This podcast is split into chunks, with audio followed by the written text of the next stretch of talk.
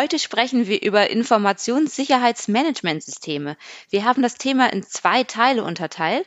Heute geben wir zunächst einen kleinen Einblick zur ISO 27001, IT-Grundschutz, Cyber Security Framework und TISAX.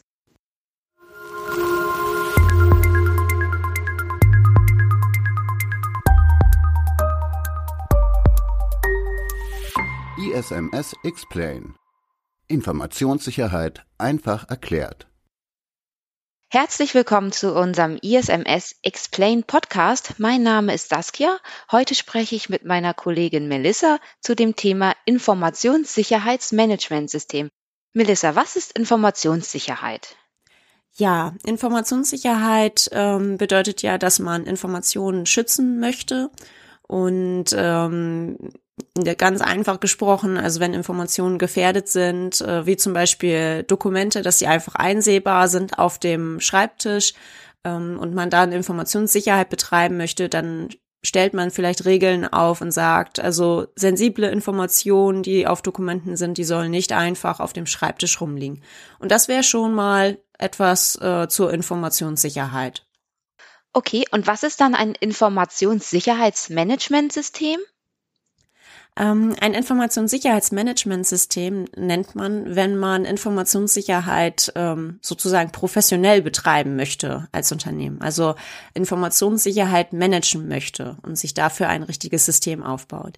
Ähm, da muss man aber zu unterscheiden, das ist jetzt nicht irgendwie ein Software-Tool, ähm, was man sich installiert und dann ähm, läuft das und betreibt Informationssicherheit, sondern da sprechen wir auch von wirklichen organisatorischen Dingen auch, also dass auch Mitarbeiter zum Beispiel geschult geschult werden müssen und auch Prozesse vielleicht ganz anders ablaufen müssen zukünftig.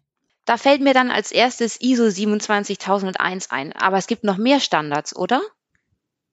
Ja, genau. Also es gibt nicht nur ISO 27001, das ist ja so der internationale Standard für Informationssicherheitsmanagementsysteme, ähm, sondern es gibt auch IT-Grundschutz, ähm, dann gibt es TISAX vom VDA, äh, das Cyber Security Framework vom NIST das österreichische Informationssicherheitshandbuch.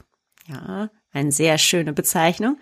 Ähm, vom VDS gibt's das oder gibt's den VDS 10.000 Katalog und dann gibt's noch ISIS 12. Das sind so die Standards, die mir so im ersten Moment einfallen. Ich denke, es gibt noch ein paar mehr, ähm, aber das sind so die äh, Standards, die mir jedenfalls geläufig sind. Okay, das sind ja ganz schön viele, aber die ISO 27001, das ist so das bekannteste, oder?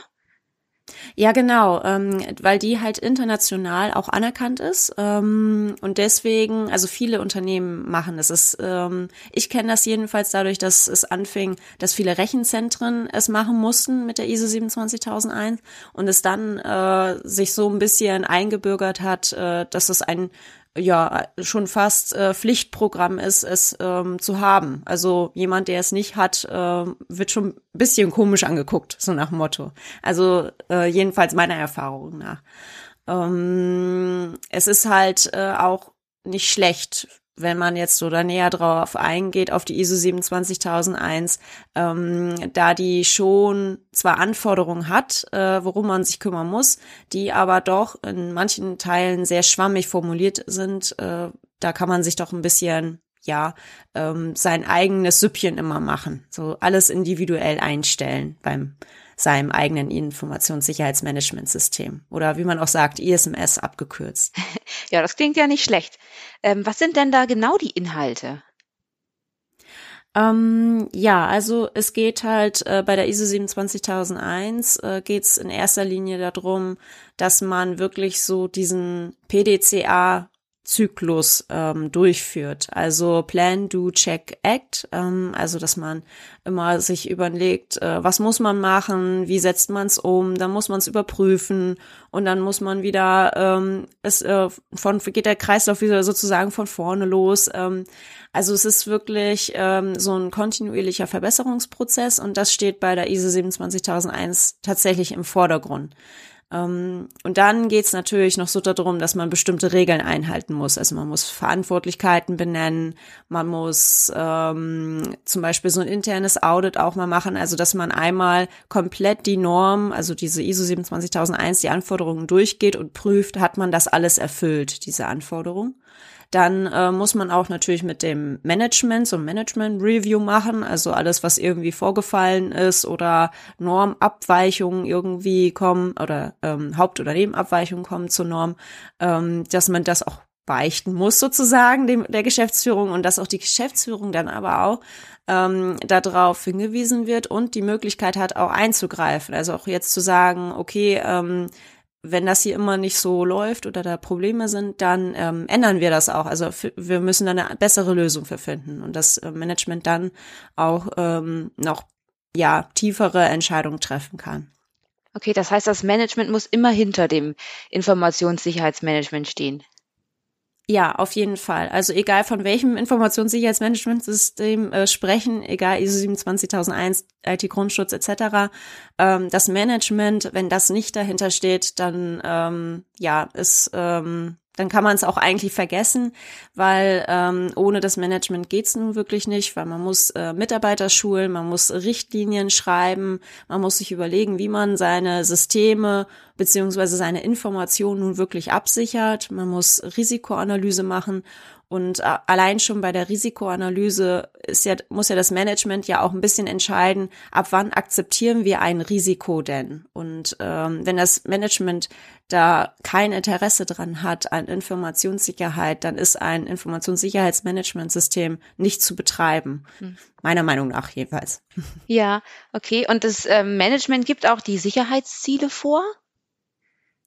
Ähm, ja, natürlich kann das äh, Management die Sicherheitsziele vorgeben. Ich bin immer mehr so ein Freund davon, äh, dass man so ein bisschen an einem runden Tisch sitzt und äh, mit den ganzen Abteilungen sich am Anfang mal zusammensetzt und sich überlegt, was sind denn unsere Sicherheitsziele? Und ähm, zum Beispiel bei der ISO 27001 ist es so, man kommt um die Ziele Vertraulichkeit, Integrität und Verfügbarkeit nicht herum. Also das sind eigentlich so die Grundziele, die man erfüllen muss.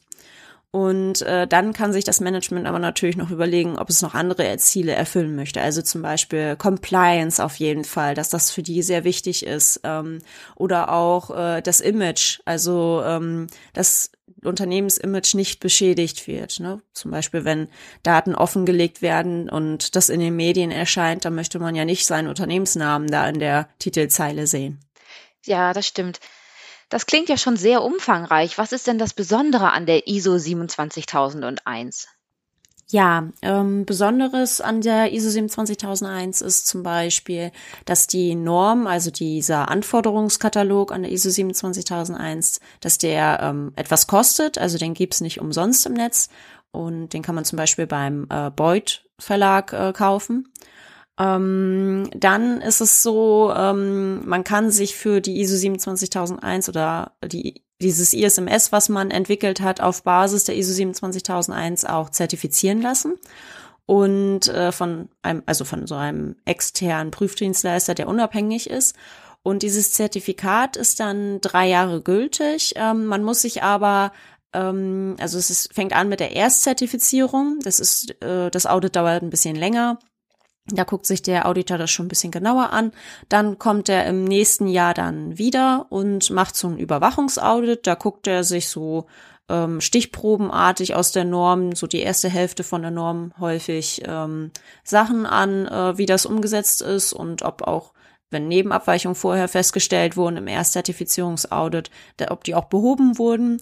Und äh, im Jahr danach macht er das genau das Gleiche, nur mit der anderen ähm, Hälfte von der Norm. Also wenn er da, da die Stichproben sich rausgezogen hat.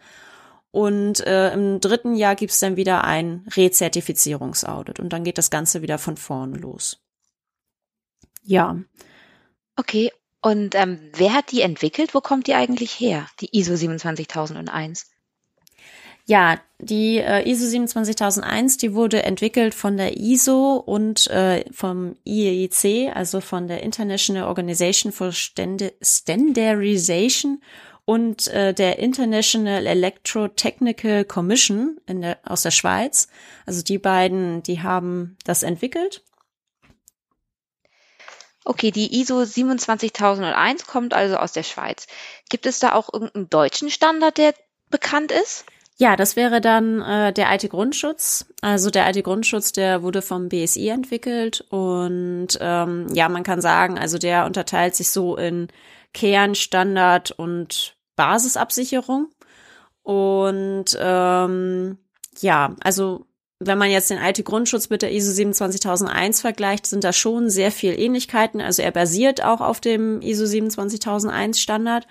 Und ähm, es geht so los, dass man da so eine Strukturanalyse macht und dann stellt man erstmal fest, wie schützenswert sind seine ganzen Assets und Informationen. Und ähm, dann gibt's so eine Modellierung. Also der IT-Grundschutz hat so ein also es ist immer unterteilt, die Methodik oder wie diese alte Grundschutzmethode funktioniert, ist in diesem Standard BSI 200-2 beschrieben. Und äh, dann gibt's noch das IT-Grundschutzkompendium und da sind so immer diese ganzen Anforderungen detailliert aufgeschrieben, was man tun müsste und was man sollte, also zu dieser Basisabsicherung und auch Standardabsicherung. Und ähm, bei der Modellierung dann von dieser Grundschutzmethodik, da geht es dann darum, dass man dann diese Bausteine dann zuordnet zu seiner ähm, Strukturanalyse, was man da herausgefunden hat, welche Assets und Informationen man schützen muss. Okay, das klingt ja schon ziemlich ähnlich. Gibt es denn da auch so ein Plan-Do-Check-Act-Modell? Ähm, ja, also man kann schon sagen, dass das, ähm, also es ist nicht so mit dem PDCA so detailliert gefordert, aber ähm, wenn man sich damit so beschäftigt, dann äh, merkt man das schon raus. Also es fängt an mit dieser Strukturanalyse, da erstmal herauszufinden, äh, was muss man eigentlich schützen, dann mit dieser Modellierung, dass man diese ganzen Anforderungen auch erfüllt und äh, danach kommt dieser sogenannte IT-Grundschutz Check. Ähm, das kann man so vergleichen wie mit dem internen Audit bei der ISO 27001, also dass man alles nochmal so ein bisschen gegenprüft, ob das so logisch ist. Und äh, danach, ähm, also das ist so ein bisschen so ein kleiner Unterschied zwischen den beiden. Bei der ISO 27001 macht man schon äh, immer wieder kontinuierlich Risikoanalyse. Bei dem IT-Grundschutz kommt eigentlich die Risikoanalyse erst nach dem IT-Grundschutz-Check. Und ähm, es liegt, also es liegt daran, dass der IT-Grundschutz immer davon ausgeht, dass schon immer ein gewisser Schutzbedarf gefordert wird. Also dass es, äh, dass man nicht irgendwie von einem normalen Schutzbedarf ähm, ausgeht, sondern dass sie schon so ein paar Gefährdungen immer irgendwie berücksichtigt haben. Und ähm, ja, dann setzt man das um, was man da festgestellt hat, und dann geht's in die kontinuierliche Verbesserung. Also das ist sozusagen dann ähm, das gleiche wie bei der ISO 27001, dass sich dann der Kreis neu dreht. So, ja. Ah, okay. Und du hast eben auch von einem internen Audit gesprochen und bei der ISO 27001 haben wir ja auch ein externes Audit. Gibt es das denn da auch beim IT-Grundschutz? Genau, beim IT-Grundschutz äh, kann man sich auch natürlich zertifizieren lassen. Also das, ähm, man könnte jetzt meinen, äh, dann heißt das IT-Grundschutz-Zertifizierung, aber ähm, es heißt äh, die Zertifizierung nach ISO 27001 auf Basis von IT-Grundschutz. Also man kann sich ISO 27001 zertifizieren lassen, aber aber kann die IT-Grundschutzmethodik dafür anwenden. Ah, also noch eine Ähnlichkeit. ja, genau. Also es basiert ja auch darauf. Hm? Was gibt es denn für Besonderheiten beim IT-Grundschutz? Ähm, also außer dem, was ich äh, eben schon gesagt habe, mit, dass es vom BSI entwickelt ist und das halt äh, sehr an die ISO 27001 schon angelehnt ist mit noch spezielleren ja, und tiefgreiferen Anforderungen, ähm, während man ja bei der ISO 27001 seine Risikoanalyse macht und seine eigenen ähm, normal hoch, sehr hoch äh, Schutzbedarf etc. auswählen kann, ist es ja beim IT-Grundschutz ja schon so ein gewisser Schutzbedarf immer irgendwie ähm, ja als Grenze gesetzt für den Standardabsicherung ähm, gibt es aber noch, ähm, das ist halt diese Anforderung, also diese IT-Grundschutzmethodik, dieses BSI 200-2 und auch das IT-Grundschutz-Kompendium, was ich glaube über 800 Seiten hat. Ähm, das gibt es kostenlos im Netz. Also das kann man sich äh, jederzeit runterladen von den BSI-Webseiten und dafür muss man nichts bezahlen.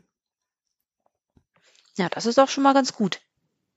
Die beiden sind ja europäische Standards, oder? Gibt es auch irgendwas Vergleichbares aus den USA? Ähm, ja, also ISO 27001 würde ich jetzt nicht europäisch äh, sagen, sondern eher wirklich international. Ähm, aber okay. ähm, also der IT-Grundschutz ist Deutschland schon mehr und das findet man eigentlich auch eher nur in Deutschland. Ähm, aber es gibt sowas wie zum Beispiel das Cyber Security Framework ja noch vom NIST, also dem National Institute of Standards and Technology. Und äh, das wurde mal entwickelt für die kritischen Infrastrukturen eigentlich, also für äh, die in den USA, damit die abgesichert sind bei ihrer IT-Sicherheit beziehungsweise Informationssicherheit. Und ähm, das kann man so ein bisschen mit der ISO 27001 und dem IT-Grundschutz Compendium und der Methodik, also dem BSI 202, schon so ein bisschen vergleichen. Ähm, also es ist nämlich so ein bisschen, es gibt dieses NIST SP 800 noch dazu zusätzlich. Und das ist tatsächlich, ähm, dass es so unterschiedliche Guidelines gibt noch zusätzlich zu diesem Cyber Security Framework. Und äh, das kann man mehr mit dem IT-Grundschutz-Compendium vergleichen. Also wenn man das jetzt so hat, ähm, einmal dieses Cyber Security Framework, das sagt schon eher sowas wie ISO 27001, was soll wann vielleicht gemacht werden mit dem Annex. Und dann hat man diese ganzen NIST SP 800 äh, Guidelines. Äh, das kann man eher dann mit dem IT-Grundschutz Compendium vergleichen. Also die haben das da auch schon sehr gut aufgebaut. Okay, und ähm, wird das auch in Deutschland verwendet, das Cyber Security Framework, oder gar nicht? Ähm, ich habe das schon mal bei äh, Kunden, ähm, habe ich ein ISMS aufgebaut anhand von diesem Cyber Security Framework und äh, diesen Guidelines, ähm, weil die waren zum Beispiel kritisch, also ähm, kritische Unternehmen und fielen unter das IT-Sicherheitsgesetz. Und äh, beim IT-Sicherheitsgesetz muss man ja technische organisatorische Maßnahmen ja einhalten, um halt die kritische Dienstleistung zu schützen. Und ähm, da war das dann so interessant, weil das war ein weltweiter Konzern und die Muttergesellschaft kam aus den USA und die wollten gerne alles nach dem NIST ähm, agieren. Und ähm, deswegen habe ich dann ein ISMS aufgebaut mit diesem Cyber Security Framework und diesen NIST SP 800 Guidelines. Hm? Ah, okay. Was sind denn die Besonderheiten beim Cyber Security Framework? Also es gibt auch das alles kostenlos im Netz, also ähm, ist alles kostenlos äh, verfügbar. Ähm, die Besonderheit ist natürlich, es wurde dieses Cyber Security Framework wurde eigentlich für kritische Infrastrukturen ähm, entwickelt, aber ähm, was für kritische Infrastrukturen ja gut ist, das ist für ein normales Unternehmen ja auch nicht schlecht. Und äh, soweit ich weiß, gibt es dafür aber keine spezielle Prüfung oder Zertifizierung. Also ähm, es gibt wohl so ein Implementierungsleitfaden von der ISACA, aber äh, damit habe ich mich noch nicht so wirklich beschäftigt. Diese ähm, Guidelines und auch dieses Cyber Security Framework, das liest sich wirklich sehr einfach und ist leicht verständlich, ähm, so wie halt das auch mit dem IT-Grundschutz leicht verständlich ist, meiner Meinung nach. Okay ähm, okay, das gibt's auch kostenlos im Netz und IT-Grundschutz auch und die ISO 27001 nicht. Warum äh, sollte ich mich denn eigentlich für was entscheiden, was nicht kostenlos verfügbar ist? Hm. Also ähm, einerseits hat man vielleicht keine Wahl, wenn die eigenen Kunden das fordern, dass sie sagen, ähm, ich möchte aber eine ISO 27001 Zertifizierung, das kann ja gut sein. Ähm, Andererseits ist es auch so, also IT-Grundschutz und äh, dieses Cyber Security Framework und mit seinen NIST-Guidelines und der IT-Grundschutz mit dem IT-Grundschutz-Compendium geben schon manchmal sehr harte Anforderungen vor. Und äh, bei der ISO 27001 hat man doch ähm, noch mehr Auswahlmöglichkeiten, dass man sich selber die Richtlinie erstellt, dass man selber seinen, ähm, seinen Rahmen schafft, äh, in dem man sich bewegen möchte. Und ähm, vielleicht ist es dann häufig äh, eine bessere Wahl, sich doch eher etwas Geld in die Hand zu nehmen und dann doch so diesen Standard zu bezahlen. Eben hast du erwähnt, dass die Anforderung nach dem Standard auch oft von den Kunden kommt. Ich habe da mal gehört, dass TISAX auch oft von Kunden gefordert wird. Was ist das denn genau? Was kannst du mir über TISAX erzählen? Mhm. Also TISAX, ähm, der Begriff TISAX ist ein bisschen irreführend. Also eigentlich ist TISAX äh, ein Begriff für diesen Prüf- und Austauschmechanismus von der ENX. Also das ist so eine Art Plattform, wo sich dann ähm, Automobilhersteller mit ihren Lieferanten ähm, ja eine Plattform teilen und dort austauschen können, welcher von dem Lieferant äh, welches TISAX-Label erreicht hat.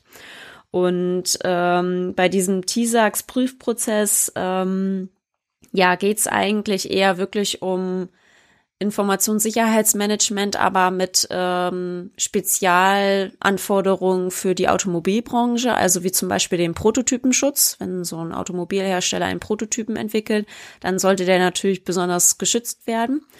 Und das ist dann nochmal extra drin. Ja, und ähm, der TISAX ist ähm, sowas, dass es, also da gibt's auf dieser ENX-Seite ein äh, Teilnehmerhandbuch, da ist genau diese TISAX-Methode beschrieben, wie das abläuft, ähm, woran man äh, aufpassen sollte, ähm, wenn man das einführt, ähm, dass man sich registrieren muss und dass das natürlich auch Geld kostet. Also ähm, es ist nicht ganz umsonst. Diese Registrierung allein, dass man zu so einer Prüfung sich zulassen möchte, kostet schon Geld.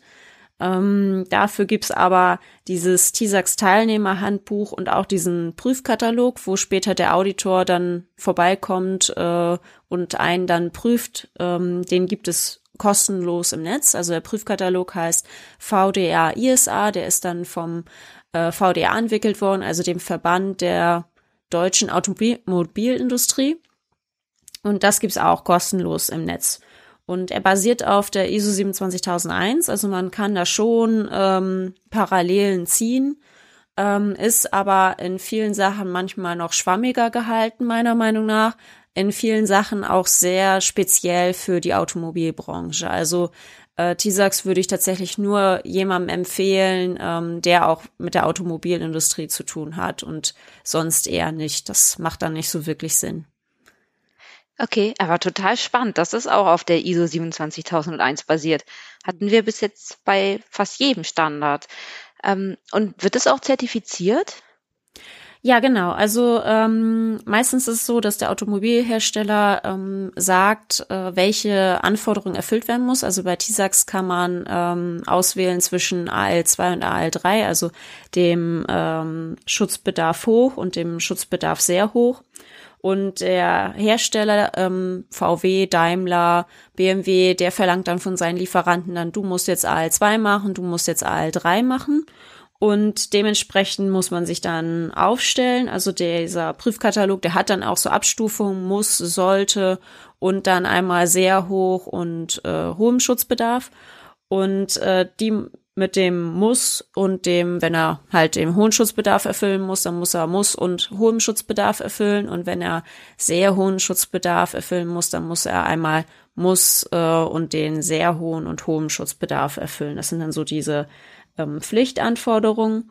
Und ähm, dann kommt halt auch der Prüfer vorbei. Also wenn man AL3 hat, dann kommt der Prüfer auf jeden Fall vorbei. Bei AL2 kann man es so machen, dass der Prüfer auch das Remote durchführt, ähm, diese Prüfung. Und wenn man das alles, diese Anforderungen erfüllt hat, ähm, dann hat man dieses TISAX-Label tatsächlich für drei Jahre. Also drei Jahre ist komplett Ruhe. Also es ist nochmal ein Unterschied zu ISO 27001, wo ja jedes Jahr irgendwie was geprüft wird. Und äh, bei TISAX hat man dann tatsächlich drei Jahre dann Ruhe. Hm? Ah, okay. Vielen Dank, Melissa. Das war total interessant. Jetzt haben wir heute nur die großen Standards gehört. Vielleicht magst du ja beim nächsten Mal auf die kleineren, nicht so oft verwendeten Standards eingehen. Ja, sehr gerne. Gut, dann ähm, vielen Dank, Melissa. Vielen Dank fürs Zuhören. Und falls ihr noch Fragen, Kritik oder Lob habt, dann gerne an podcast.ismsexplain.de. Ähm, wie immer findet ihr die relevanten Infos zur ISO 27001, IT-Grundschutz, TISAX und Cyber Security Framework in unseren Show Notes.